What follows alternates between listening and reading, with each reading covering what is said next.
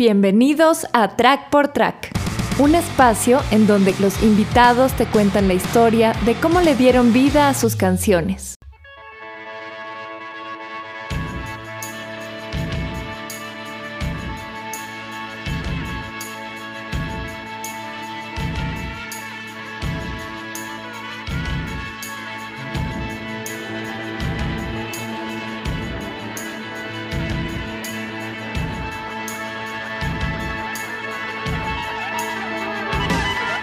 En realidad, ese disco súper personal es como mi primera intento de, ser solista eh, y como un proceso creativo bien desinhibido, a pesar de que tenía como muy claro, ya viniendo pues de haber hecho Claro Oscuro, Joystick y, Chuck Norris, qué tipo de sonido estaba buscando, qué tipo como de paleta de, de, colores a nivel como de texturas musicales y qué elementos de instrumentación iba a ser el disco. Entonces fue como una cosa bien clásica.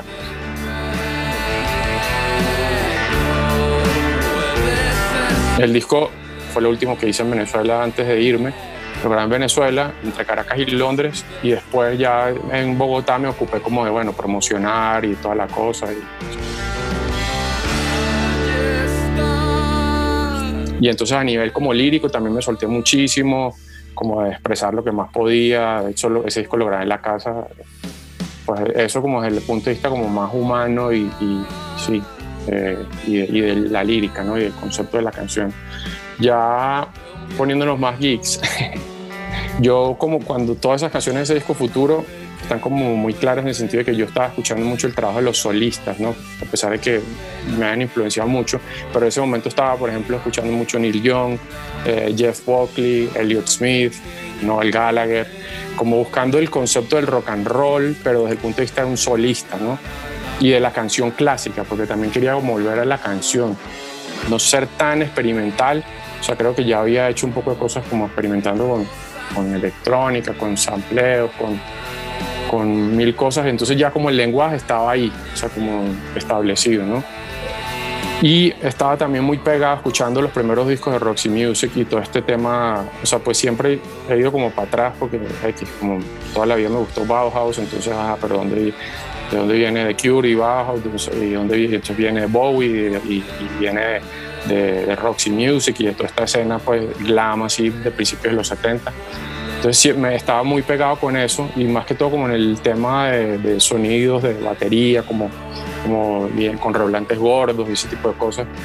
Entonces, por ejemplo, en la lírica, yo siento que al principio hay como una, una alegoría tipo como a, como a Cat Stevens, por esa cosa gruesa que vibra, muy, muy de baladista vintage, así de súper clásico, ¿no? Eh, yo siento que al final sí toco rock and roll, pero tengo muchísima inspiración como de, de cantantes así como Leodano, eh, Leonardo Fabio o Camilo Sesto, qué sé yo. O sea, que es como muy desgarrador y dramático. Este, yo ya le perdí el miedo a eso, pues, a, ser súper súper dramático y teatral en, el, en, el, como la expresión de los temas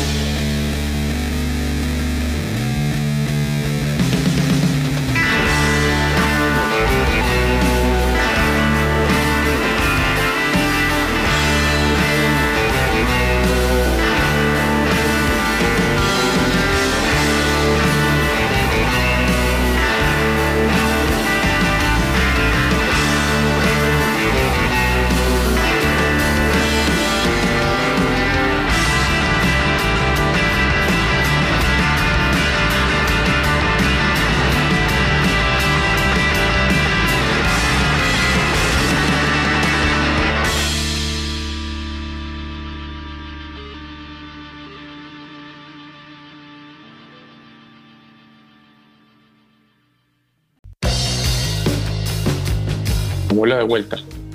Yo, yo sé que tengo muchas limitaciones musicales y todo, pero hago todo eso de manera muy intuitiva. Tiene un grupo como muy particular y no sabía lo particular que era hasta que se lo daba a los panas bajistas que querían sacar el tema para tocarlo conmigo en vivo, que el patrón es como raro ahí, este, no sé si son como seis, no sé, pero tiene una, unas vueltas.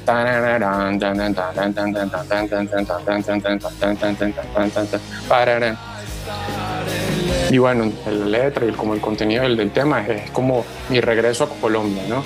Estoy en Venezuela, regreso a Colombia, entonces ya me veo como que yéndome, añorando esta tierra, no sé qué, que al final después en Ciudad Esmeralda les cuento que la vaina pasó distinto. no fue lo que yo, lo que yo soñaba, pero bueno, desde el punto de vista de estando en Venezuela era eso, pues. Me acordaba como desde mi tierra natal, o sea, que es el Valle del Cauca, una zona agrícola muy parecida como el estado portugués, a, a Carigua, con muchos sembradíos de maíz y el valle es muy bonito, una zona rural increíble.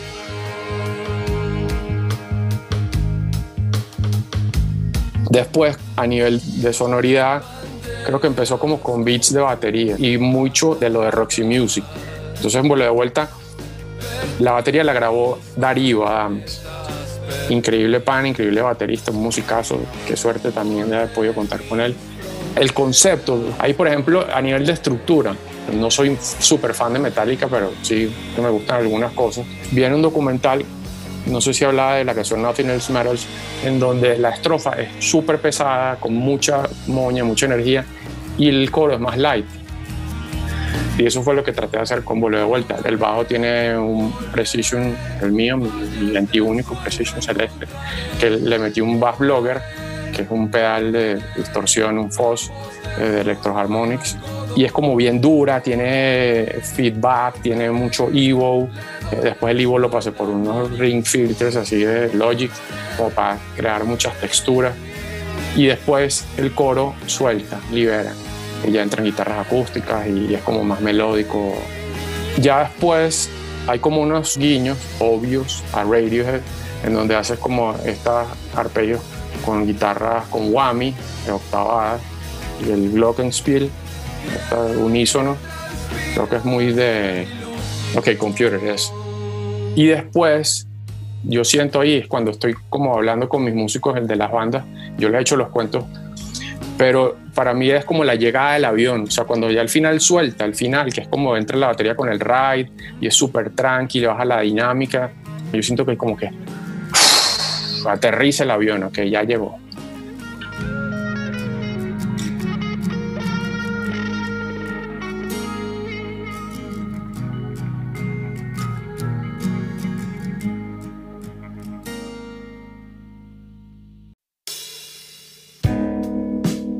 Ese tema está compuesto a partir del piano. Yo no soy tecladista ni pianista, ni mucho menos, pero bueno, es como mi manera intuitiva de hacer el approach con el instrumento. También como para buscar otras maneras melódicas.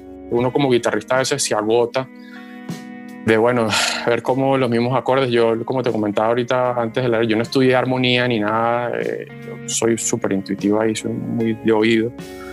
Entonces, pues yo sí más o menos sé los acordes que estoy tocando. Obviamente, pues, ok, veo, veo esto y lo otro, pero tampoco eh, tengo una, una, noción como tan cerebral del tema armónico, entonces es lo que me suena, ¿no? Y sí empecé como a llamear con, con el sonido del burly y entonces todo el tema está compuesto, pues eso, con el piano, hice como la estructura de la canción y ya después empecé a, a meter los elementos encima ver la batería, el beat, como el swing. El bajo tiene la particularidad de que es como muy eh, medioso y con pick y con reverb, así tipo Pet Sounds, eh, tipo, tipo eh, Beach Boys, este, esa, esa, cosa así como muy de balada de Ennio Morricone, también como italiana, así. Justamente también estaba escuchando una banda que se llama, un proyecto que se llama Rome, que es con Lupini y Danger Mouse tiene una portada como blanca con un corazón negro que se derrite así. Está, chequenlo.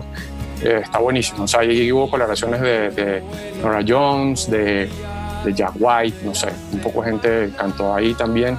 Y es como mucha esa estética de esa balada o de, como de soundtrack de película italiana, así, de los 60, los 70. Entonces me encantó como ese sonido y por ahí va toda la estética de esa canción, como muy clásica si usaba teclados o hacía como en unos Melotrons, no sé qué, Melotrons, eh, Wurlitz, y, y, Rhodes y ya, o sea, pero en realidad como ser lo más clásico con la estética, pues para mantener como todo en, en, la misma, sí, el mismo concepto, o sea, por lo menos era lo que quería con eso.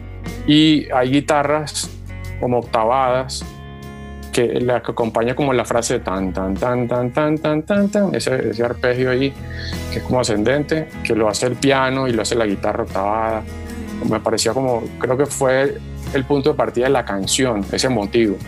O sea, sí, como que tenía lo del inicio y esa melodía del coro creo que fue lo que fue el motivo que más me pareció bonito bueno más lindo de esa canción que iba como subiendo y, y ese arpegio ahí. Entonces a partir de ahí como que armé el coro entonces siempre tratando como de buscar la estructura mejor, eh, aquí al principio es, y es como rara también la estructura porque empiezas como una, una estrofa, bueno, empiezas con el motivo del solo y, y, después está la estrofa y después como que ibas a empezar otra estrofa, o sea, después el coro y después como que vas a empezar la estrofa pero no la canto, sino que la, la enseño, simplemente la sugiero y después vuelvo a seguir con el coro y después hay como un, un coda ahí al final.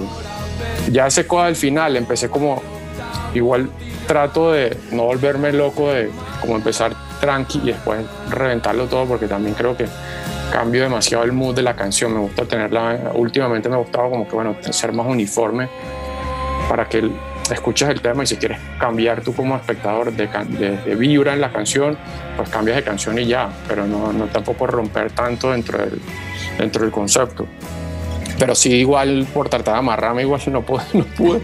igual al final lo vuelvo mierda, o sea, le meto burro de feedback, empiezo como a jugar como sónicamente, ahí empecé a, me encanta el feedback desde el día uno de Claro Oscuro que, que descubrí lo que pasaba cuando, cuando ponías el overdrive de OD amarillo, eh, así, y por ejemplo hay una canción del primer demo de Claro Oscuro que se llamaba Entre las Nubes, y es un, son como, no sé, 18 compases de feedback al principio, y eso ya era era el tema, pues, pero me encantó, como, o sea, me encanta siempre experimentar con eso, entonces, claro, hay como unas texturas por ahí que colorean al final la canción y también como unas guitarras con phaser y con, yo, yo, no tengo, o sea, no tenía un Leslie, no tengo un Leslie, pero bueno, cuando se me acaban los efectos, los pedales que tengo, pues recurro al Logic ahí y me ayuda un poco, hago trampa, qué sé yo, bueno, todo es válido. Y traté de emular ese final como con ese, esa melodía ahí con el Leslie. Entonces sí, pues yo llameo las partes y después cuando veo que hay cosas interesantes ahí, pues las edito, las pongo y después ya que está editado, bueno, vuelvo y los grabo como... Desde el punto de vista como general, a nivel lírico, pues fue un momento como bien especial y bien eh, eh, equilibrado. Me acaba de casar con mi esposa. Estaba en un momento como muy bonito y pude conectar con eso como un tema muy de agradecimiento a, a ella, sí, de, de, entrega como de amor y, y, de conexión que me permitía también hablar como solista. Esas es la, son las cosas que, que, a veces, a pesar de que pues, yo toda la vida he compuesto en las bandas que he estado, pero no es lo mismo componer para una banda que componer para, para ti. Todo, todo cambió. Es un tema complicado, o sea, sin banda, componer todo, porque tienes que tener unos diálogos internos bueno, jodidísimos. Pues. O sea, como que, bueno, esta es la base, la base le va. O sea, no querer como, ya no es como el, el instrumentista que quiere hacer todo y votar todo, sino trabajar en función de la canción, ¿no? Entonces, es jodidísimo porque no tienes ese diálogo con los músicos, mira, que funciona, qué tal si hacemos esto, no sé qué. O el mismo hecho de verbalizar las cosas también te ayuda a ponerlas en perspectiva y, y funciona pues como para o sea, entender como todo el concepto completo. Y bueno, ya cuando yo tenía como la, el tema ya como más pues mordido, ya todo terminado, como con las voces y guitarras y todo eso, hubo un grupo de canciones de este disco que casualmente estas dos que estamos hablando las grabó la batería Tomás Mena y las grabamos en el estudio Pablo Estacio. Y bueno, pues yo establezco las líneas con las programas, las baterías, pero o sea, Tomás le mete su feeling, pues, ¿sabes? Como que, o sea, él, él entiende el groove de del asunto y donde pudieran haber unos feels que yo le marco y tal, pero eh, son, son o sea, su alma y su soul. Entonces yo, bueno, la mitad de ese disco están grabadas por Javito en Londres y la otra mitad por Tomás.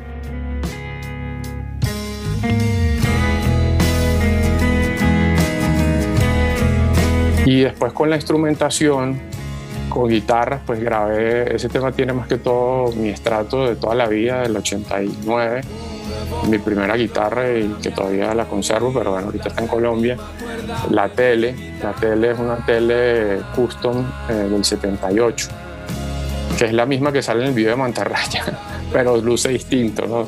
Lo que pasa es que esa guitarra tiene una historia, yo la compré en Venezuela como en los 90, ya estábamos empezando a tocar con claroscuro, pero la guitarra era, no la reconocía si era, o sea, que fuera una Telecaster, pues era una, una guitarra ahí con una chapa literal de acrílico transparente que tenía, estaba cortada con un cuchillo caliente, o sea, así, y tenía unos dimarcios, o sea, el, quien la, había, la tenía le había hecho cualquier engendro, y a mí me dijo, no, mira, pero eso es una tele, y yo, no, esto no es una tele, no sé y toda pintada con marcadores plateados, así, no, no, no, un desastre, un desastre.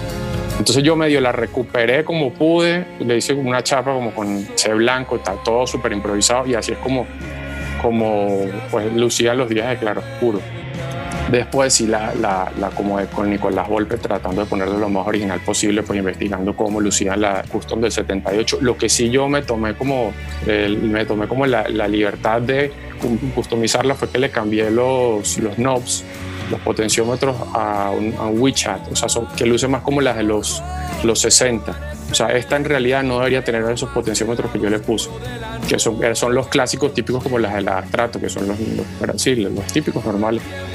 Y si le dejamos uno de los micros que tenía, que era como una pastilla ahí como original, y si le cambiamos el, el, el humbucker porque esta tiene la particularidad de que el humbucker está en el neck y no en el bridge.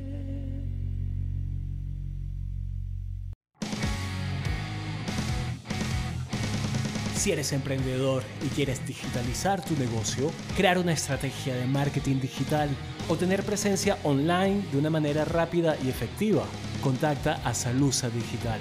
Ellos te asesorarán y acompañarán en todas las etapas de tu negocio en el área digital, creando soluciones que te ayudarán a alcanzar tus objetivos de la mano de una estrategia enfocada en tu negocio.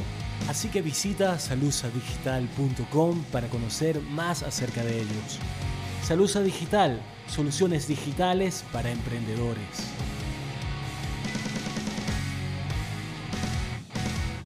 Para escuchar el resto de este episodio, encuéntranos en Patreon como Track por Track.